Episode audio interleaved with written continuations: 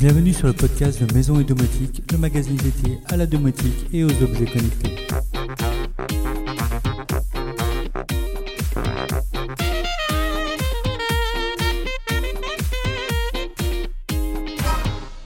Salut les amis Comme chaque semaine, je vous propose aujourd'hui le débrief sur l'actualité du blog et de la domotique en général, mais également des sujets autour de la maison, de la finance et la high-tech. Cette semaine, je vous ai présenté deux produits particulièrement intéressants autour de l'énergie et du photovoltaïque. Le premier n'est pas tout à fait nouveau puisque je vous en avais déjà parlé il y a un peu plus d'un an, la solution BIM Energy. Il s'agit d'une solution basée sur des panneaux photovoltaïques qui se branchent directement dans une prise électrique pour venir réduire instantanément votre consommation électrique. C'est une solution qui m'avait totalement convaincu et que je viens renforcer cette année en lui ajoutant un kit d'extension BIM Energy de façon à passer de 300 watts crête à 600 watts crête. Étant donné la flambée des prix de l'énergie, je cherche en effet à optimiser ma consommation, mais également à produire ma propre électricité pour faire fondre la facture EDF. Je vous explique dans l'article l'installation et vous partage les premiers retours. Même si le temps n'est pas au beau fixe, l'hiver approchant, le fait de doubler la capacité de production a déjà quelques effets visibles. Et cette fois, je ne cherche plus seulement à gommer mon talon électrique, mais carrément à obtenir un surplus de production. L'autre produit présenté est la batterie EcoFlow Delta 2. Cette batterie permet de se charger en électricité pour la réutiliser où on souhaite.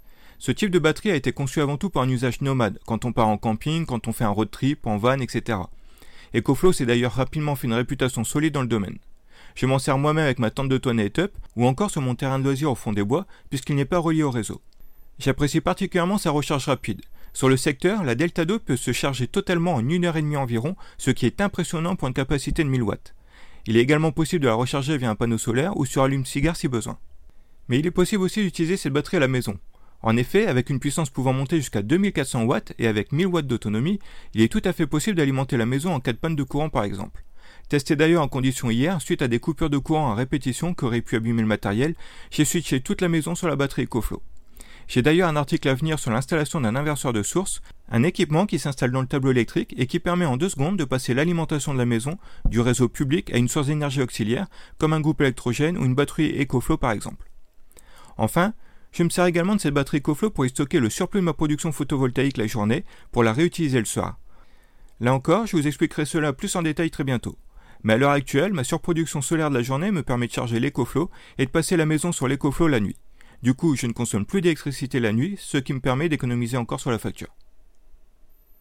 Autre test présenté cette semaine, celui du Fido X. C'est un vélo électrique haut de gamme au design futuriste un cadre en alliage de magnésium qui le rend plus léger mais solide, des courbes épurées et des phares intégrés au cadre en font un vélo vraiment très beau et très compact une fois replié. Cerise sur le gâteau, il est homologué pour un usage en France sans aucun problème, grâce à son moteur de 250 watts et sa vitesse limitée à 25 km/h. Il dispose toutefois de quelques originalités, comme la batterie dissimulée dans le tube de la selle, ce qui la rend complètement invisible, ou encore la présence d'un clavier à code pour démarrer le vélo, ce qui évite de devoir recourir à une clé. C'est un vélo électrique particulièrement adapté pour la ville, que ce soit pour la détente ou même aller travailler. Il faut tout de même compter un budget de 1500 euros. La saison s'étant considérablement refroidie, nous avons fait un point sur les têtes thermostatiques connectées qui permettent d'optimiser le confort tout en réalisant des économies d'énergie. Quels sont les modèles existants? Comment choisir un modèle adapté? Quelles fonctions possibles?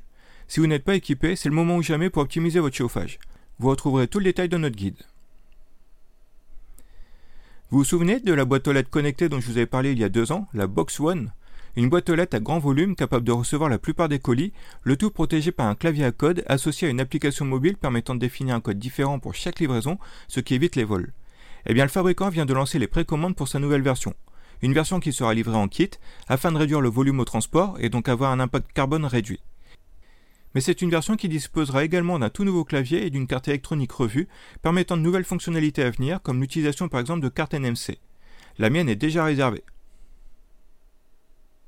Enfin, côté finance, je vous ai fait un point sur la situation AC le robot trading présenté il y a quelques mois.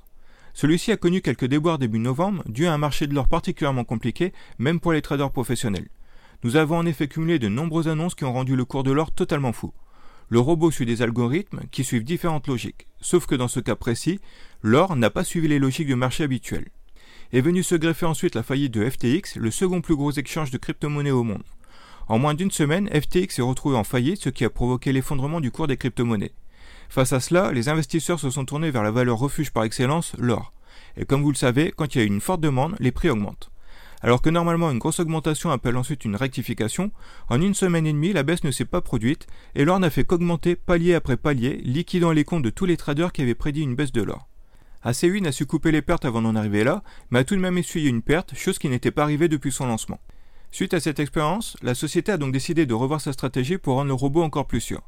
Cela va donc engendrer une perte de profit car il n'y a pas de profit sans risque. Heureusement, cette baisse de profit est compensée par une baisse du prix de la licence AC1 qui passe de 89 à 49 euros. Attention cependant, il faudra pour en profiter souscrire une nouvelle licence AC1 et annuler l'ancienne. Vous retrouverez tous les liens nécessaires dans l'article. Du côté de nos collègues, nous avons des articles très intéressants également. Tout d'abord, le nouveau podcast de Domoblog qui porte cette fois sur le chauffage et la maison connectée, un sujet d'actualité que je vous invite vivement à écouter.